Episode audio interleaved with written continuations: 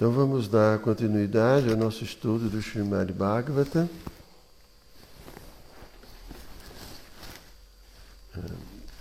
Estamos lendo o canto 8, capítulo 16, intitulado Processo de Adoração Pai Vrata. Hoje vamos ler a partir do verso número 15. Então vamos ler o verso número 15, o verso número É, verso número 15,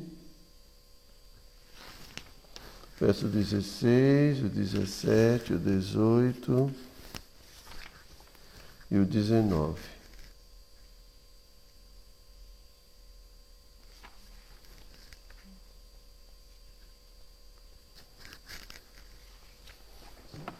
Om Namo Bhagavate Vasudevaya.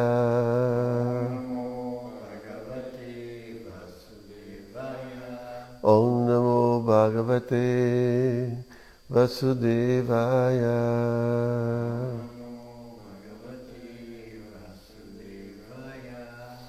Om Namo Bhagavate Vasudevaya.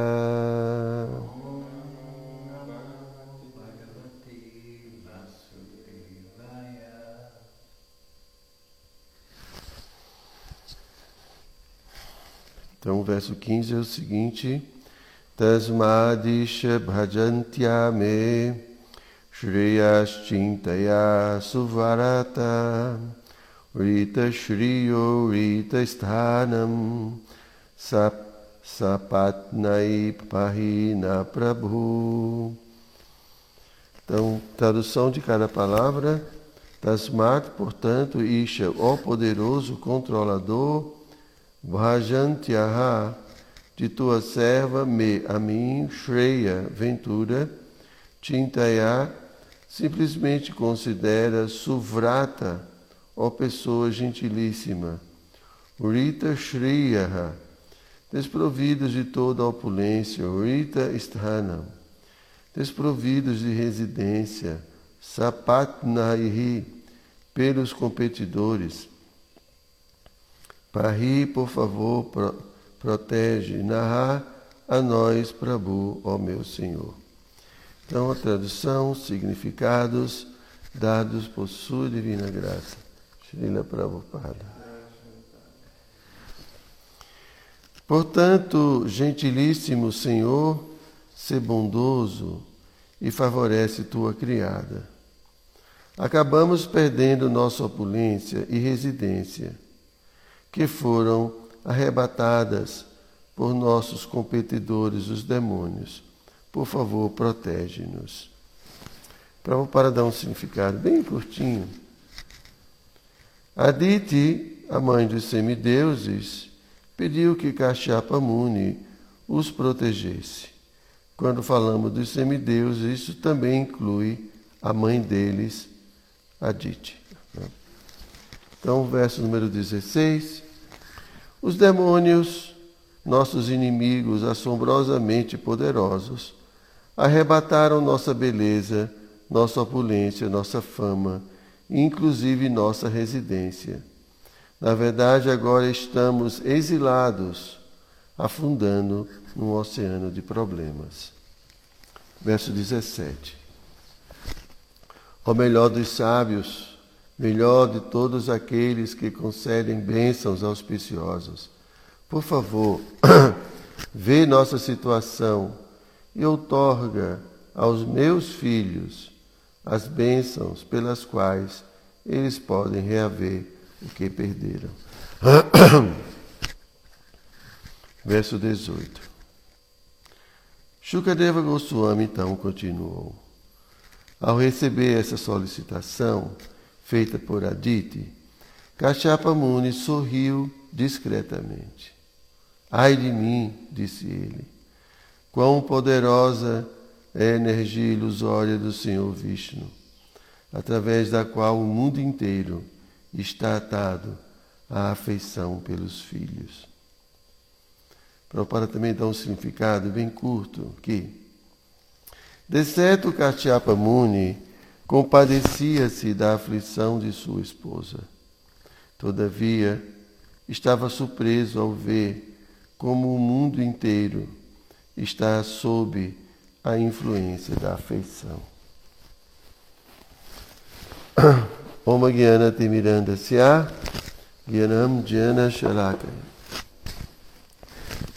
Militam Jena Tasmai Shri Gurave Namaha Sri Chaitanya मनोभीष्टम स्तप्तम जैन भूतले स्वयं रूप कदामाय तदचि स्वापदम तिकम नमो विष्णुपदाय कृष्ण प्रेस्ताय भूतले श्रीमातिदायानंद गोस्वामी नमिने नमो विष्णुपदाय कृष्ण प्रेस्ताय भूतले श्रीमती भक्ति वेदांत स्वामिनी नमिने पंचका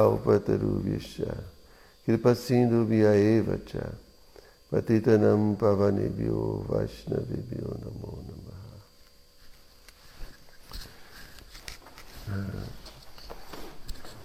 Então, é, então, Shukadeva Goswami aqui está falando, né, descrevendo o comportamento, a atitude de Kashyapa Muni e de Aditi, né, sua esposa. Então, Aditi expressou sua ansiedade, né, sua angústia. E, e Kashyapa Muni, ele tem um, assim, uma reação interessante. Né? Que é que Kashyapa Muni ele dá um sorriso assim discreto né? e, e fala, né? Fala para si mesmo, não sei se está falando aqui para ela, sorriu discretamente.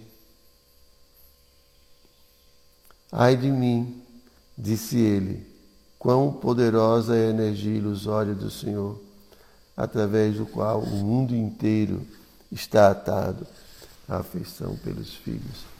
Claro que a gente não vai aqui falar só especificamente né, sobre a afeição pelos filhos, né? porque tem pessoas que não têm filhos, ou tem pessoas que talvez não tenham esse tipo de afeição que aprenda, não é? Então, mas existem outras coisas é? que são objetos de, de afeto, de, de ilusão. É? Mas o ponto aqui, uma, o tema seria muito importante a gente conversar e que de fato é, atrapalha muito a nossa vida, nossas relações. Né? É, esse tema relacionado aos desejos, seja, claro, a gente está falando de desejos materiais, né? o Prabhupada sempre explica que não é possível vivermos sem desejos, porque a alma, por natureza, ela deseja. A questão é que quando nós estamos confusos, né? nós almas estamos confusos, então a gente passa a desejar aquilo que não faz parte da nossa verdadeira vida como almas espirituais. Então, quando a gente fica confuso com o corpo material, a gente passa a desejar algo que está relacionado com a vida do corpo material. Né? Aqui no caso, a Didi, ela estava angustiada pela condição dos seus filhos. Né?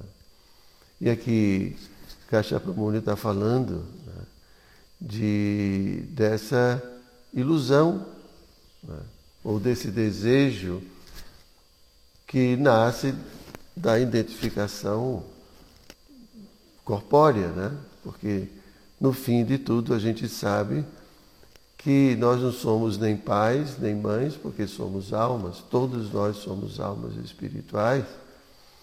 E, e, e de certa forma, né, pode ser que já em nossas relações entre almas tenhamos sido em vidas passadas pais, mães, filhos uns dos outros.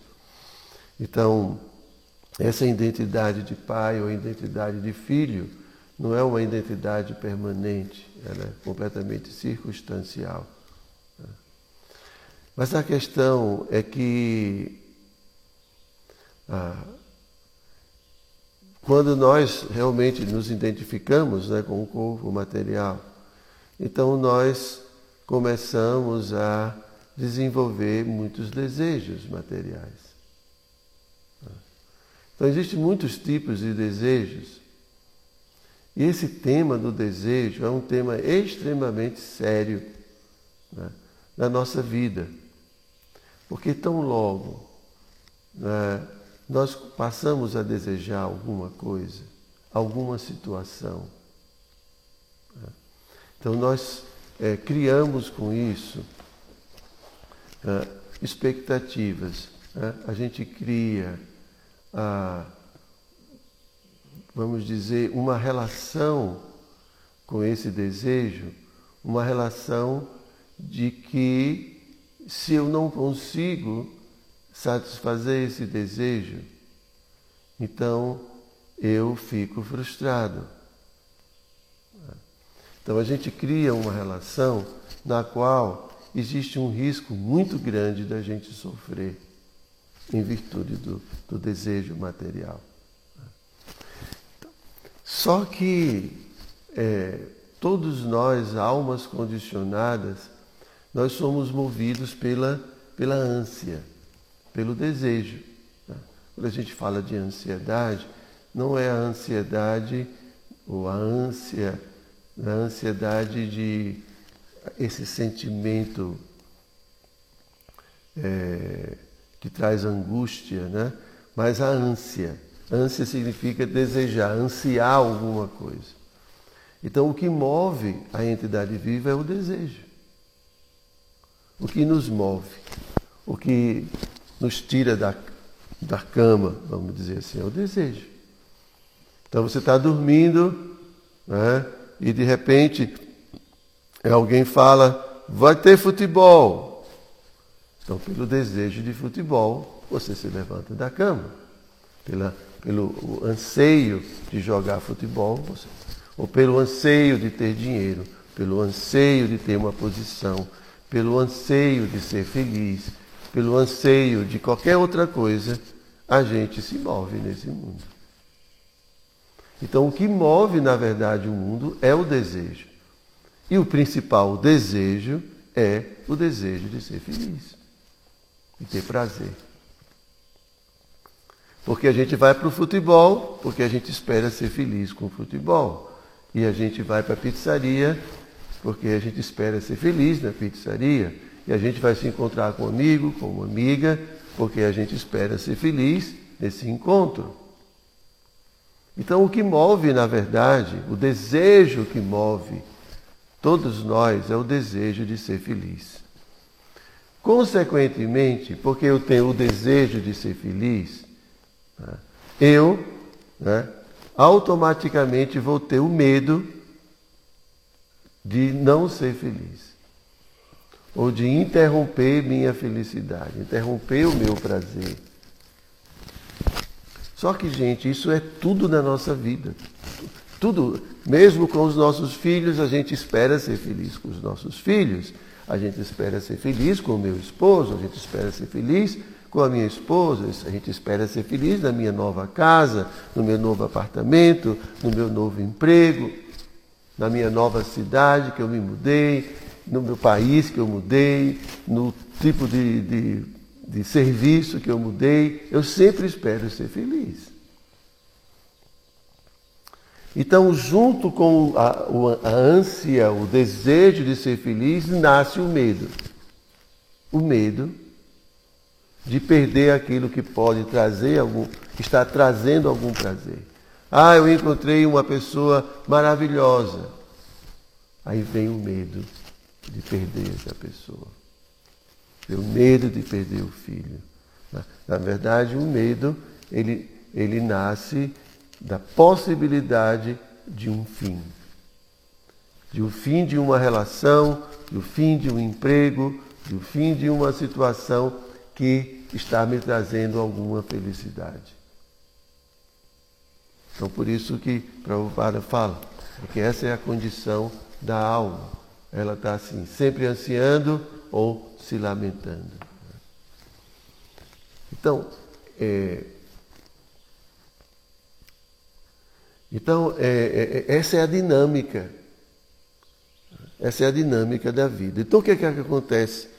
Ah, quando a pessoa ela não tem a autonomia, quando a pessoa ela não é madura, experiente e ela consegue resolver suas próprias angústias, ela consegue entender suas angústias.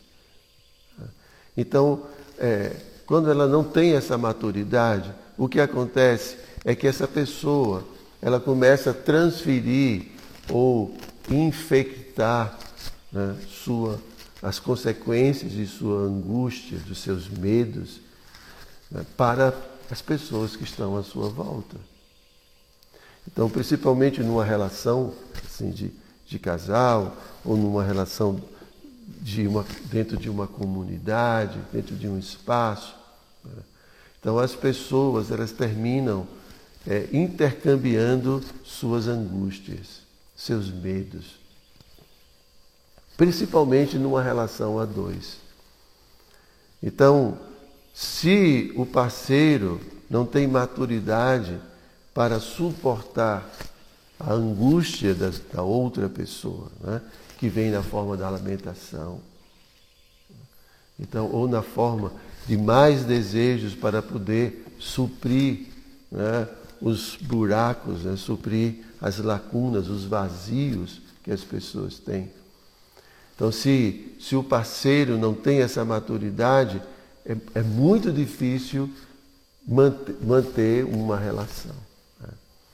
Porque, é, como somos almas condicionadas, estamos sempre envolvidos nessa dinâmica. Eu quero prazer, obtenho alguma coisa, automaticamente vem o medo de perder essa angústia, perder essa coisa, e a gente se sente angustiado com a possibilidade de perder tudo isso. Então, dessa angústia gera-se muitas outras atitudes, possessividade, ciúme, né? raiva e muitas outras coisas que fazem parte das relações e a gente não entende exatamente por que essas coisas existem.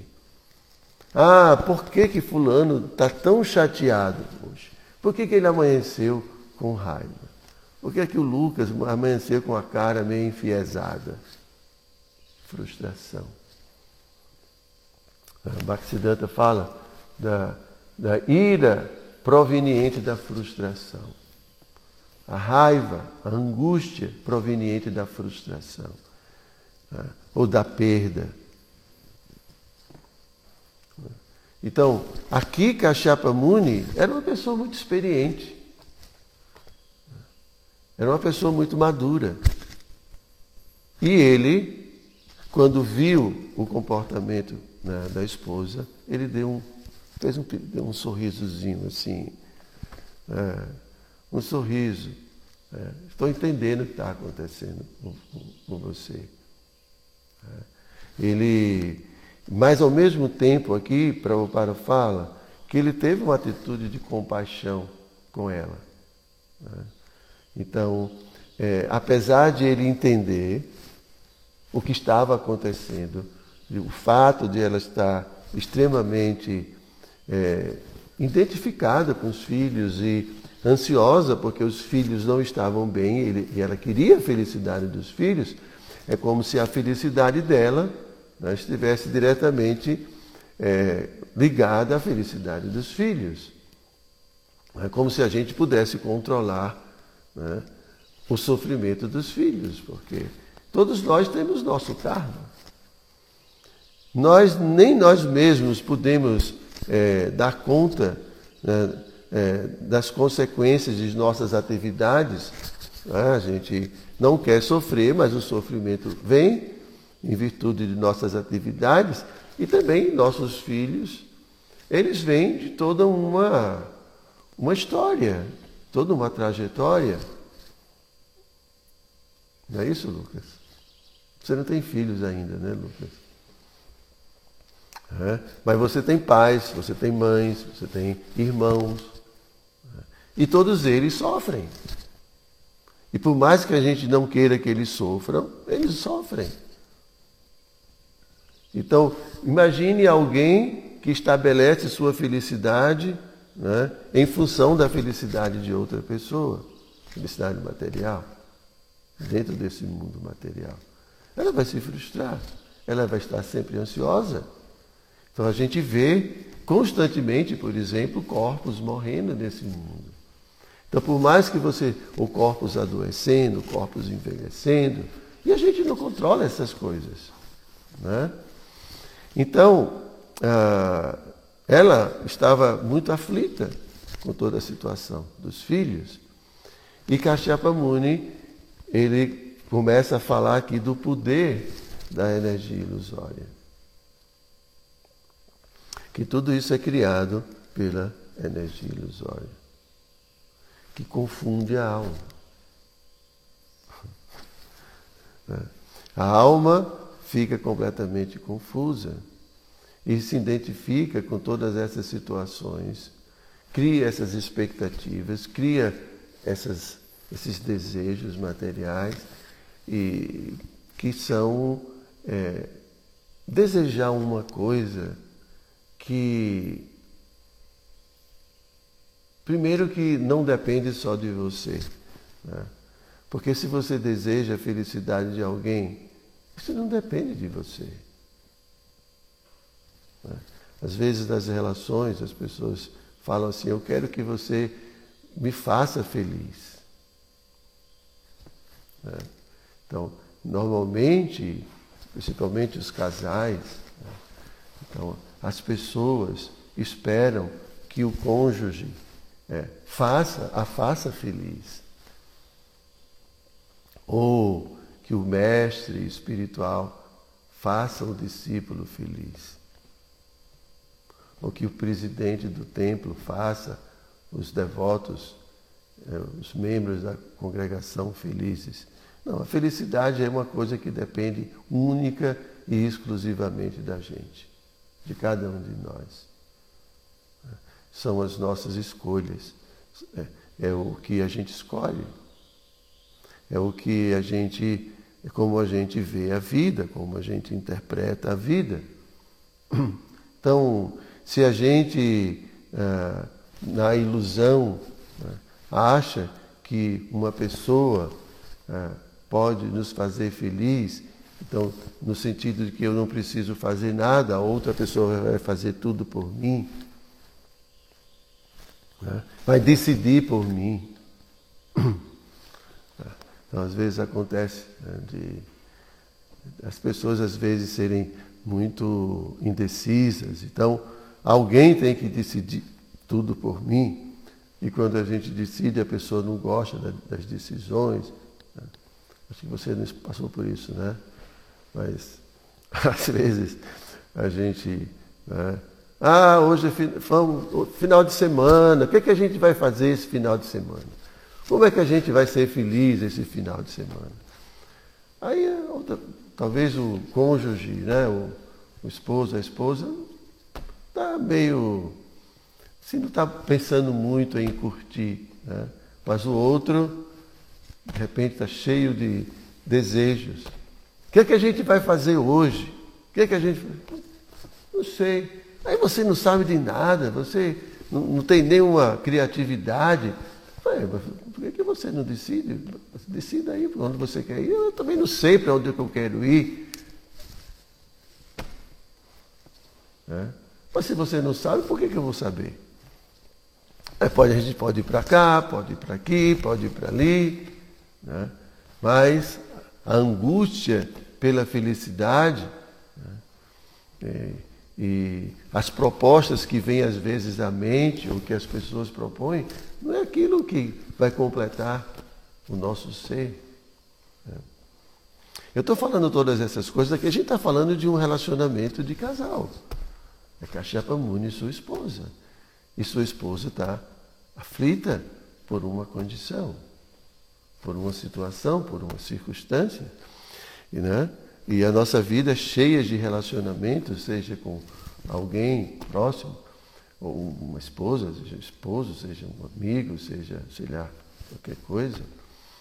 E ah, é dito que assim, nós vamos ter que aprender a lidar com as angústias dos outros. Porque a gente vive em sociedade. A gente vive. É, tem pessoas que preferem viver sozinhas, né? porque não, não conseguem lidar com a angústia dos outros. Eles não conseguem lidar. Elas não conseguem administrar. Então preferem se isolar. Mas quem quer viver junto, quem quer conviver com outras pessoas, vão precisar aprender a, a conviver com as angústias dos outros, as frustrações, os medos, porque as pessoas são assim. As pessoas de Kaliuga, não só de Kaliuga, as pessoas desse mundo material, essas, as almas confusas são assim. Então, como a gente estava falando ontem, quanto mais a alma consegue entender sua posição, menos ânsia ela vai ter por qualquer coisa desse mundo material. Menos ela vai desejar coisas materiais. Consequentemente, menos frustração, menos dependência desse mundo material, menos raiva por questões materiais. Então a pessoa desenvolve estabilidade na vida, desenvolve paz na vida. Então, é, a gente tem que entender né, que a, forma em que a, que a gente encara o mundo, que a, forma, que a forma que a gente vive o mundo, tem consequências. E a gente não pode separar. A gente não pode separar o desejo de uma possível frustração. A gente não pode separar tudo isso. E, e, e, finalmente a gente não pode separar né, da, da, nossa vida a, a, a, assim, a, a realidade finita de tudo. Então Krishna fala do Kalayam Ashashvatam. É, esse mundo é temporário né, e cheio de diferentes misérias. Então a gente quer viver o um mundo, é como aquela história da, cara, da, da moeda. Né? Você quando pega uma moeda, tem a cara e tem a coroa. Não tem uma moeda com um lado só. Né? Você já viu? Não, não é que um lado é liso. Então, da mesma forma, né? Quando a gente quer abraçar esse mundo material, quer viver esse mundo material, né? a gente tem que entender né? que esse mundo ele tem certas características que vão nos frustrar. Isso significa irritação, significa raiva, significa angústia. E aí significa que quanto mais a gente anseia Quanto mais a gente espera desse mundo, mais a gente eh, se envolve né, em uma, assim, uma mentalidade é, de assim, uma, uma, mentalidade que, que pode trazer muitos riscos, muitas doenças, compulsões. É. Então a gente vê o que, que acontece hoje, né? Quanto mais objetos, quanto mais possibilidades, mais depressão, mais suicídio, mais frustração. Eu não estou querendo aqui, gente, só ser pessimista, negativista, qualquer coisa assim. A gente está falando da realidade. Quanto mais simplicidade, quanto mais simplicidade, menos possibilidade de frustração, menos possibilidade de raiva, menos possibilidade de medo, de angústia. Quanto mais coisas, mais possibilidade de frustração, de raiva, de medo, de angústia. Né? E, e quanto, quanto mais cresce a angústia, o sofrimento, o medo, mais a gente vai se abrigar em remédios ansiolíticos, mais a gente vai se abrigar né, no álcool, nas drogas, né, como uma busca para aliviar essa, essa condição interna. Isso é o mundo. Isso é o mundo. Então o devoto ele é, ele é aconselhado a ter uma vida simples e pensamento elevado. Ter o suficiente, o necessário. E não basear sua felicidade, sua paz em conquistas materiais, mas em conquistas espirituais. Tudo que eu estou dizendo não significa que uma pessoa vá agora negligenciar seu trabalho, negligenciar suas responsabilidades. Né? A gente está dizendo que ah, nós vamos lidar bem melhor com a vida se a gente tiver ah, iluminação, paz interior, clareza. Como a gente está vendo aqui no caso especificamente Cachapa Muni. Eram os filhos deles, dele também, mas ele estava tranquilo. Ele ia resolver as coisas mas com sobriedade, com equilíbrio, e não, não é, resolver as coisas com atitudes que pioram mais ainda a situação. Então, esse equilíbrio é necessário. Né? Então, a vida espiritual não existe para anular a vida material, mas a vida espiritual vem para iluminar a nossa vida material. Afinal, a gente está dentro desse mundo. Né? Então, a gente, a proposta dos Vedas não é anular a, a nossa vida dentro desse mundo, mas é organizar a nossa vida de uma forma que nós possamos sair daqui melhor do que a gente entrou, sair como pessoas iluminadas. Então, é, por isso a necessidade de harmonizar né, nossas obrigações materiais né, com a vida espiritual. Né? Então, reservar nosso tempo para a meditação, reservar nosso tempo para o estudo, para que a gente possa compreender o que se passa conosco, para que a gente não possa ser um distúrbio na vida de outras pessoas. Porque às vezes, né, e, as, e muitas vezes, nós somos um problema na vida das pessoas, às vezes na vida dos pais, nas vidas sei lá, de qualquer pessoa que a gente tem alguma relação. Então, antes de tudo, a gente precisa é, entender esse mecanismo né? e ah, buscar a felicidade espiritual, a felicidade que é interna, a felicidade que não depende de nada de fora, não depende de nenhuma circunstância externa, de qualquer pessoa, depende unicamente de mim, de minha purificação de minha relação com a pessoa suprema. Tá? Então, então é isso. Faltam 15 minutos. É da Sundarama. Ela fez um comentário e já fez uma pergunta. Eu vou ler tudo. É interessante esse tema. Agora mesmo, muitas pessoas desejam às outras feliz ano novo mas grande parte estão buscando felicidade material. Mas se esse desejo é genuíno, podemos desejar felicidade material às outras pessoas, como saúde, boa família, riqueza, prosperidade, prosperidade material. Essa atitude não seria boa ou seria ilusório desejar? Não, a gente pode desejar. Nós não somos contra a prosperidade, contra a saúde do corpo, não. Né? O ponto é que Desejar só isso para as pessoas é um problema. Né? A gente tem que desejar que as pessoas se iluminem e que possam utilizar todas essas condições materiais, como saúde, como prosperidade, usar tudo isso adequadamente. Né? Porque a prosperidade ela pode ser ah, muito bem utilizada em consciência de Deus.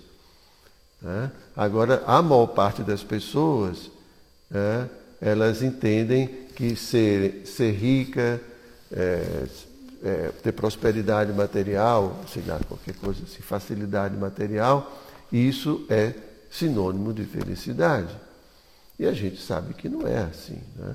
Mas o devoto, ele deseja bem-estar espiritual e bem-estar material. Né? Então eu desejo, Lucas, que você, seu corpo tenha muita saúde e que você possa é, utilizar seu corpo muito bem no serviço a Krishna. Que com toda a sua força física, sua inteligência, você possa se dedicar né, muito mais produtivamente no serviço a Krishna. Esse é o desejo do devoto. Porque um corpo doente não dá para fazer nada, praticamente nada. Então imagine uma alma desperta, uma alma iluminada dentro desse, desse mundo com as pernas e as mãos atadas, sem poder fazer nada, porque o corpo não, não permite. Assim como, por exemplo, quando a velhice chega para o corpo, né, assim, a alma fica muito limitada, né, porque ela não consegue agir através do corpo material. Então, antes de tudo, antes de tudo, a gente tem que ter consciência espiritual. Né? Porque senão as conquistas materiais vão ser só mais motivos de ilusão, de acumular mais ilusão, acumular mais.